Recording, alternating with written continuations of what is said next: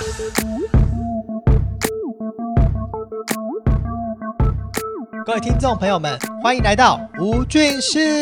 ，Static Room，我是 Coffee。我是专军 Stacy。感谢各位俊师朋友们的收听，提供我们阳阳光、空气、水水，让我们持续光合作用，并找来更多杂货店的商品，一起有机上架啦，让商品越来越丰富。在我们进入正式主题之前呢，要先提醒各位俊师伙伴们，先看看自己是否已经订阅吴俊士 Coffee 的 YouTube 频道。最最最最最重要的是邀请各位俊师朋友们，别忘了帮我们分享给更多的好朋友，这样才能让我们的声音给更多人听到，让我们在时时刻刻陪伴大家，并且产出更多好的内容喽。对了，另外要跟大家说，也欢迎在平台上跟我们留言，跟我们互动，让我们知道你们的反馈，或者是有更多想要收听的主题内容，都欢迎跟我们分享哦。那我们话不多说，今天这项即将要上架的商品，可说是万众期待、万众瞩目，许多俊士们一个月前狂敲碗。今天呢，要上架的是征信社好朋友，这个职人其实真的像刚刚专军说的啦，就是千敲万敲，好不容易才打上线，而且我们在吴俊士的第一集呀、要做远端，就献给这一次啦！这位好朋友呢，跟我其实是一开始一起玩游戏认识的朋友。重点不是他职业很特别而已哦，他唱歌可说是到达了出道的等级，好不好被？正性耽误的歌手。对，而且重点是，等会如果有机会的话，一定要叫他现唱两句来给大家听听哦。重点重点是你如果喜欢，就是等会这位来宾的话 的歌声，你也可以到他唱歌平台抖内他一下，好不好？那我们今天就话不多说，我们一起来邀请 cos。Hello，大家好，我是口哎，塞。口塞。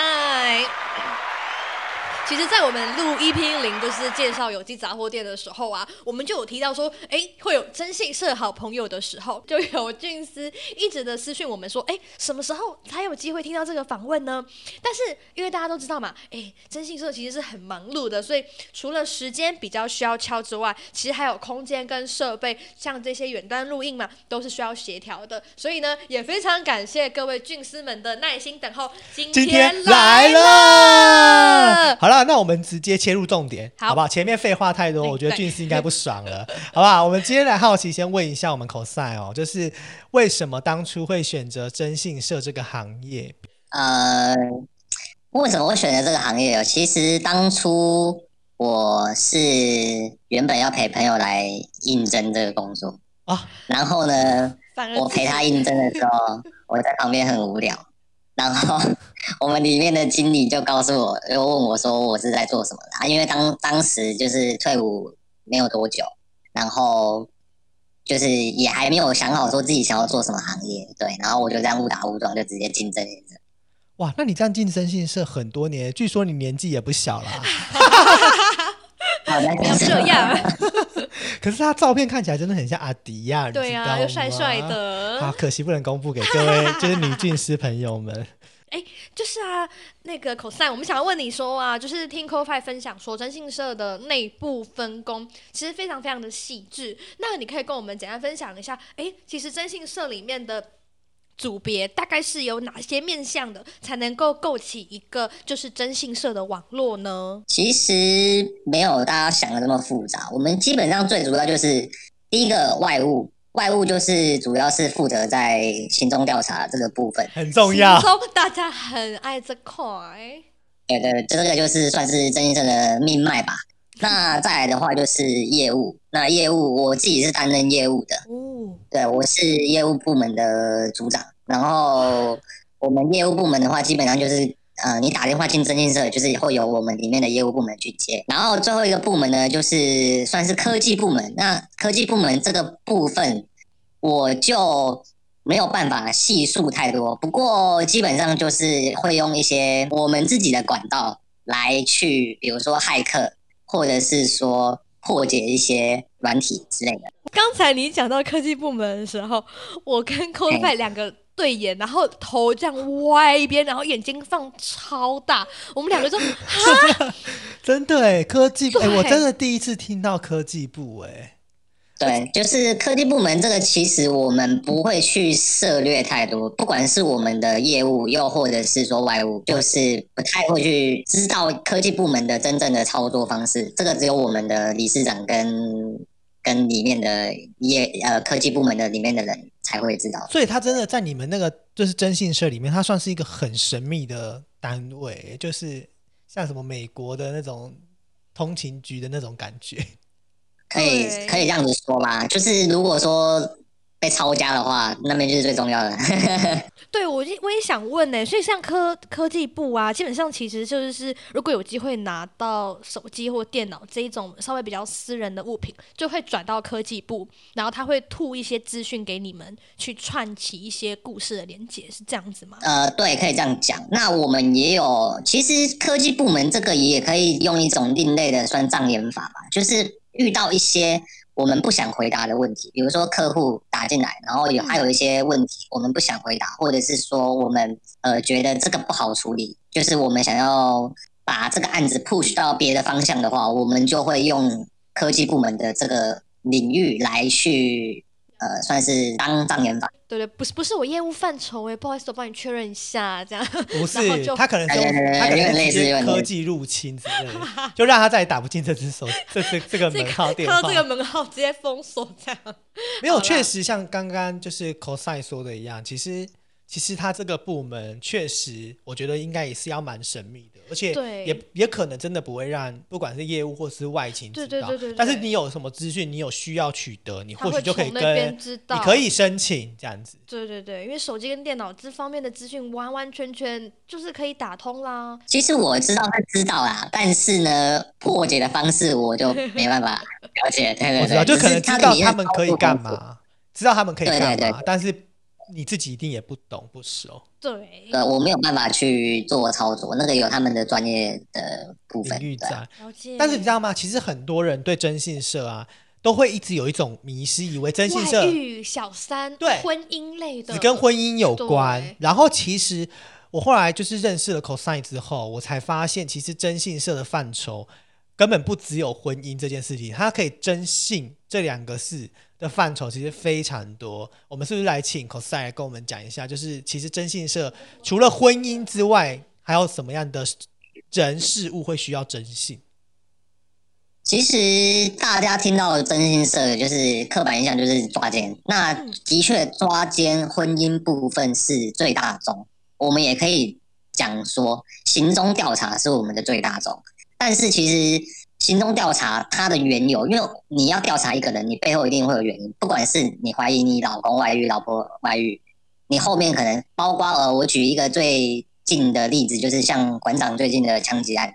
对，他据说就是被征信社有先去做事前的行动调查，那这个部分的话就比较偏向于工商调查，哦，对，然后还有很多很多的范畴。其实征信社说难听一点，就是各种社会事都有在处理。哎，可是他是不是也不只有在跟踪这件事情上，还是其实大多都是跟跟踪有关？呃，你大如果说像也有单一的，像我刚刚有举例到，如果说呃是科技部门的话，假设今天你只是想要破解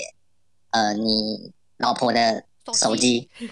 对，不管是破解她的 Line 还是破解她的呃嗯 Facebook 还是什么的，对对，你要去破解这方面的话，这个就可能不会牵扯到行踪调查，但是呢，我们还是会尽量以行踪调查去做一个 push，原因是在于说这个比较方便我们去做线哦钓大鱼。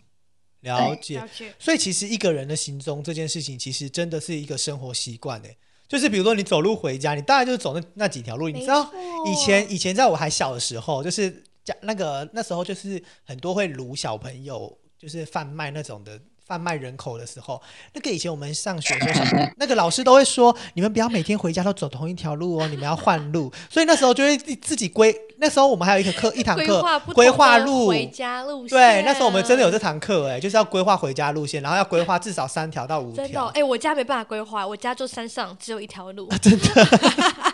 只有一条路，所以你很危险哦，你不要外遇非常危险，哦。我只有那条路而已。你外遇很容易被发现。我就直接搬家就好了。我还记得我刚进征信社的时候，我还会特别去改变一下自己的行行行车路线。对不对？会，因为你一定也会担心、啊，有所防备这样子。没错对，啊，哎，其实征信社这样的职业，其实算是蛮敏感的，哎，就是不知道说有没有被告过一些妨害秘密罪啊，或者是公司内部有没有一些相关的法律部门啊、法律顾问啊，去处理这方面的一些罪害啊。呃，包括呃妨害秘密的部分的话，基本上是一定会有的。对我可以直接很直接的讲说，我们里面的人基本上都会有被要提到妨害秘密，但是告不告得成，这就是另外一回事。了解，所以告不告成，这个就是取决于说，比如说公司的一些法律的部门会帮忙的，就是去申诉啊，或者是做一些就是一些抵挡的动作，是吗？对，可以这样子讲。那其实我们讲的话，当然也是讲说公司内部的法律部门，但其实上都是跟认识的法律部门去做配合。像我们办公室的隔壁栋就是法律呃一间法律咨询处，哎、你知道我好怕你讲出来是哪一间哦？我想说讲出来我还要剪掉，我很紧张。你知道今天跟口赛聊天，我都很紧张，对啊，这今天就是要小心翼翼啊、而且你知道吗？你知道为什么要取口赛吗？就是要要画要蒙上一层面纱，对不要让他被任何对。哎、你去后置一下他的声音啦，高个八度这样子。因为你知道，因为你知道，就是当初要仿他仿口赛的时候，我就有点我，其实我必须说我自己很担心，就是我觉得这职业因为太特别，然后很想访，我也觉得很多人会想要听。没错，遇到的问题就是，就怕就是会有那个伤害到他现职工作的问题，对对所以我才帮他取了一个外号叫 cos，，有没有跟我很像？你是那我口天选今天自己都透露出很多有的没的，就是内业业界内部的一些秘辛，我都怕我被封杀了。哎、我这集要靠你了。我们会被因为录了这集，然后整个流量爆炸。然后我们被征信，那我好奇呀、就是呃，想要进到征信社工作啊，它通常有没有什么样科系的限制？还是基本上只要具备了哪些技能，就可以到征信社去工作？其实基本上征信社的话，都一直以来的，我们都会有在征人。那科系限制这个倒是没有，但是你进来的话，我们会看说你是应征嗯，业务部门还是外务部门。那外务部门讲说实在的，你自己有自备汽车是最好。那如果没有自备汽车的话，可能就会有比较大的障碍。那其实基本上就在这个这个方面。那业务部门的话，就不是每个人都有办法做了。那通常业务部门需要什么样的技能，或者去需要什么样的条件啊？呃，这个要交给我们的业务主管去审核。那我们基本上会看的就是你这个人对于事情的敏感度，还有你对于真呃婚姻或者是人际关系交际这方面的察言观色吧。哎、我懂，哎、就是很像那种，就是比如说我们可能被什么前男友、前女友啊骗习惯了，然后用任何一个一句话，然后就要去推说他有没有骗我，他有没有骗我。哎、很多女生或男生也会很敏感呢、所以像这种人是不是你们的 target？其实也不能够这样讲，就是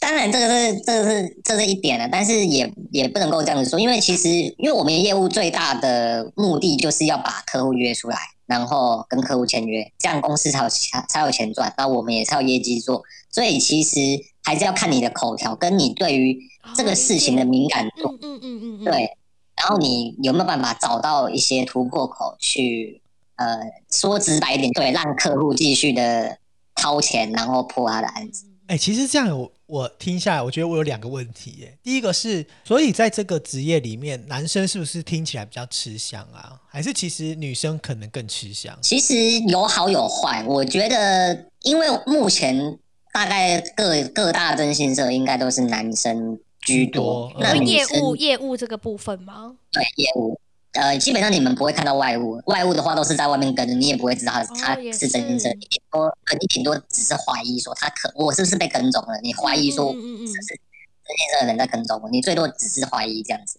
那你打进去的话，基本上都是业务接。那业务的话，女生有一个好处就是，她对于同样是女性的防备心有帮助，就是她降低她的防备心。嗯嗯嗯理解理解。对我刚刚就想说这个蛮重要的。那为什么通常对对对都是男生呢、既然女生可以降低防备心的话，一方面也牵扯到一些工作环境啊，因为哦坦白来说，对对对，案发现场基本上都不会太单纯，是不是？呃，对，其实办公征信社呢不是一个很单纯的行业，我只能这样子说。理解。对，就是能够称能够开征信社的背后，其实都是有很多的，定 那那这样，就是我刚刚真的第一个问题是性别嘛，第二个问题其实是我很好奇耶，征信社是不是通常不大敢？比如说我想要找人征信，我顶多电话，我也不敢去征信社的办公室，哎，就是所以你们是不是大多都还是把客户约出来？哦，如果说我们跟客户约见面的话，多半的话会选公共场合，因为约出来这种事情，尤其是讲这种家务事的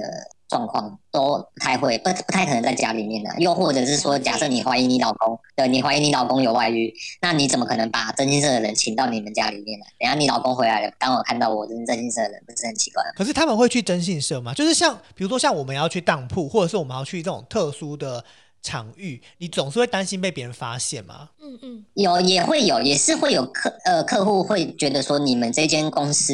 可不可靠，或者是说就是这个征信社你值不值得信任，他们会要求说要来公司的办公室，这这种也是有，哦，但是比较算少数啦。对，了解，所以大多还是像你说的在公共场所，哎，这蛮特别的对耶。对，呃，而且也比较安全，不管是对我们业务，又或者是说对对方，在公共场合都还是比较安全一点。那刚刚提到签约这件事情，马上紧接着要问的重点了哦。对，征信社它我们到底是收费的行情啊，跟一些价位，可不可以简单给我们介绍几个方案呢、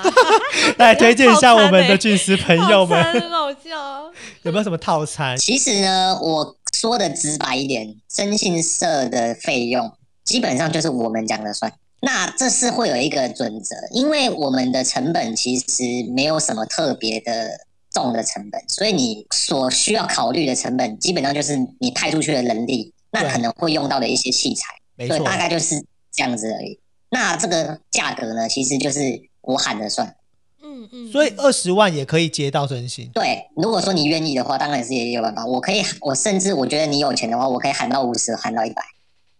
这个都是由我喊的算。但是一一般人听到这个价格一定会跳，那我们一定是有我们自己的一套的呃收费标准，跟各大跟我们业界的其他其他兼职性社就是会有一个公告价，对，基本上会在那个这个范围里面去浮动，不会太大。以一般的行踪调查来说的话，收费大概是二至五万左右。哎，还这个大概是为期一个礼拜。啊，一个礼拜一个礼拜的跟踪。呢、哎，可是我讲的很直白一点，其实我们讲说跟踪一个礼拜啊，嗯，我们也不不可能真的一个礼拜都去跟，我们只会挑重点跟。哦，可能他挑重点行程。对对对，例如说他，我们今天接到一个新的案子，那我们可能会对这个这个可能，我们一定要先知道他的长相，然后他的身形，嗯我们要先确认说这个人是不是我们的调查对象。嗯对，对，那我们拍拍到了之后呢，我们会回传给我们的委托人，嗯，嗯那跟委托人确 check 认 check 说，对这个到底是不是我们的呃调查人？应该说被查，我们里面就讲被查人，我们会讲这个是不是被查人？对，然后他们会说对，这个是被查人。那 OK，我们就会挑他的一些重点。那这个这个时候，我们也要，我们业务也要去跟客户，就是去套他一些话啊，或者是会问说，哎，那你老公最近怎么样啊？有没有晚归啊，还是什么的？然后就是可能会去挑一个重点的时间再去做跟踪。我很好奇，问，就是你刚刚说二到五万，那通常啊，就是一般的民众他们去征信，通常会只有征信一个礼拜吗？还是通常你们都会建议他们以什么样的时间为一个一个一个循环来，对，一个类似那叫什么啊？一个骑程来做一个定位这样？嗯有这个很多，基本上也有很多，就是呃，他现在也有遇遇过这种打进来，就马上就是现在就就要跟，或者是说明天太太要出去，我今天晚上才叫你要跟我太太，这种也是很多的。那基本上我们会看他的状况而定，但是原则上呢，我们都要想办法把案子 push 到一个礼拜，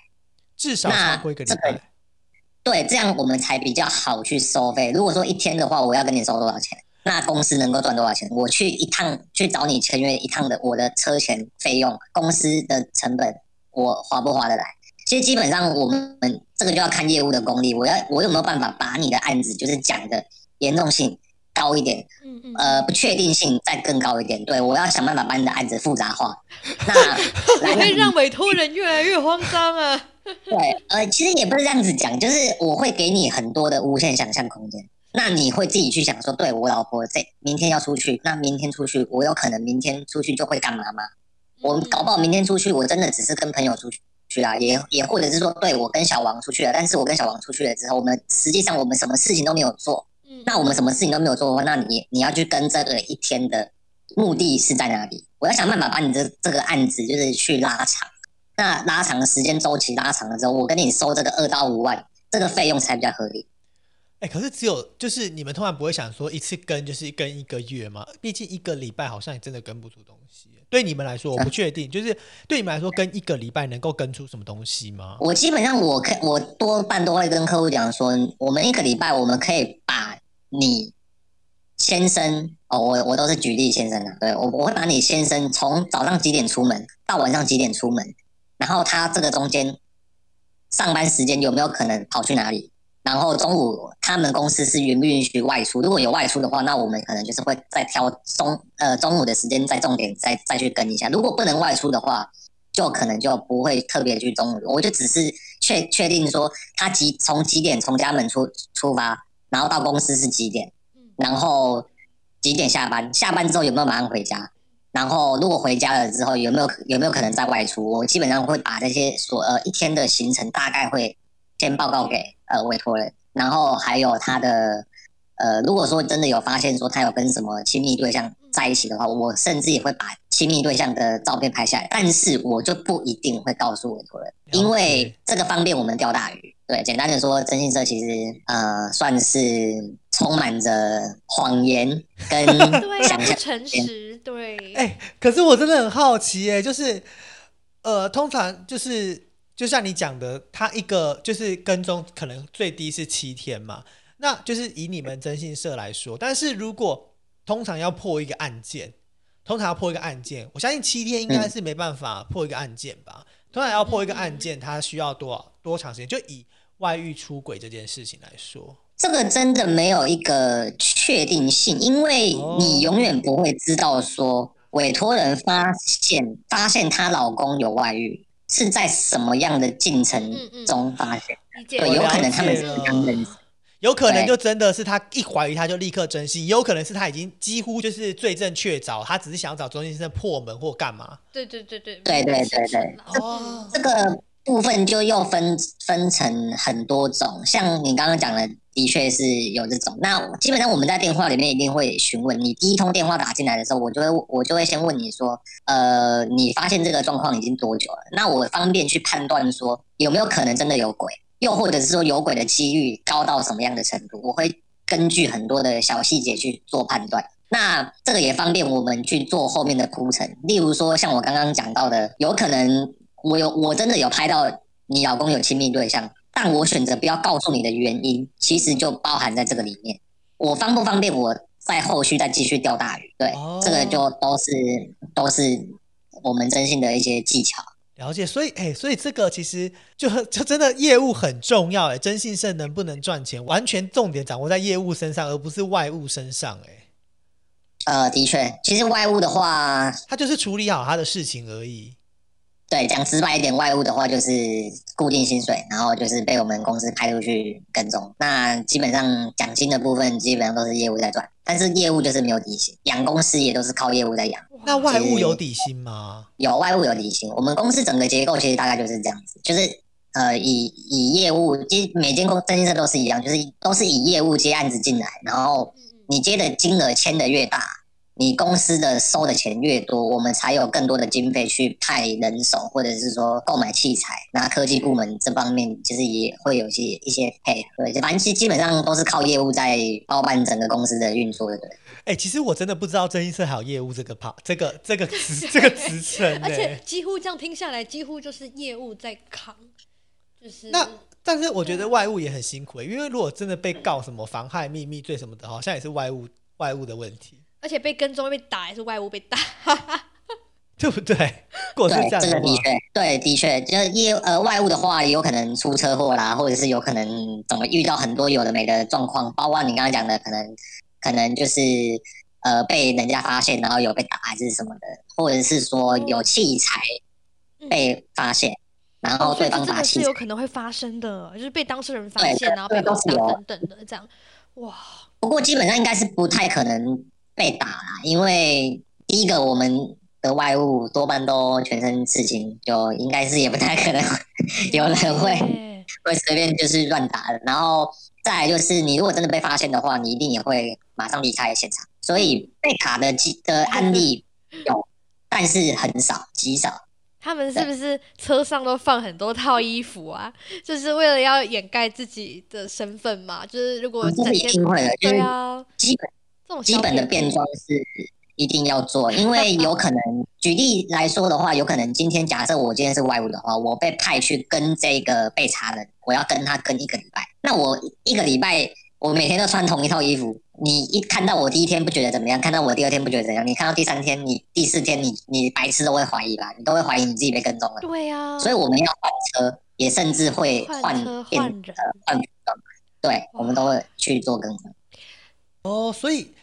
这样子说来，我我就是因为你知道吗？其实征信社这问题好多内容都还没问到，现在要即将问了最后最后一个问题喽。我就是以上集，我决定我要上下半集了。上集最后一个爆点问题，因为我刚刚突然你知道脑子突然想到一件事、欸是我很好奇说，cosine 你的就是以做这个业务来说，做过最大笔的生意，你曾经喊过多少钱？因为我觉得这天呐，太夸张了吧！就是你讲出来的数字。价，呃，你要讲的话，因为我们的话，行踪调查当然不可能签太多，但是你如果说要以单一个合约为最高价的话，我们有我自己手上有签过一个七十五万的这个合约，这个合约的内容其实不是跟踪，因为他前面的东西都已经做完了，这个是一个独立的项目，就是他做完了前面的之后，他又追加了这个独立项目，这个独立项目叫做感情破坏。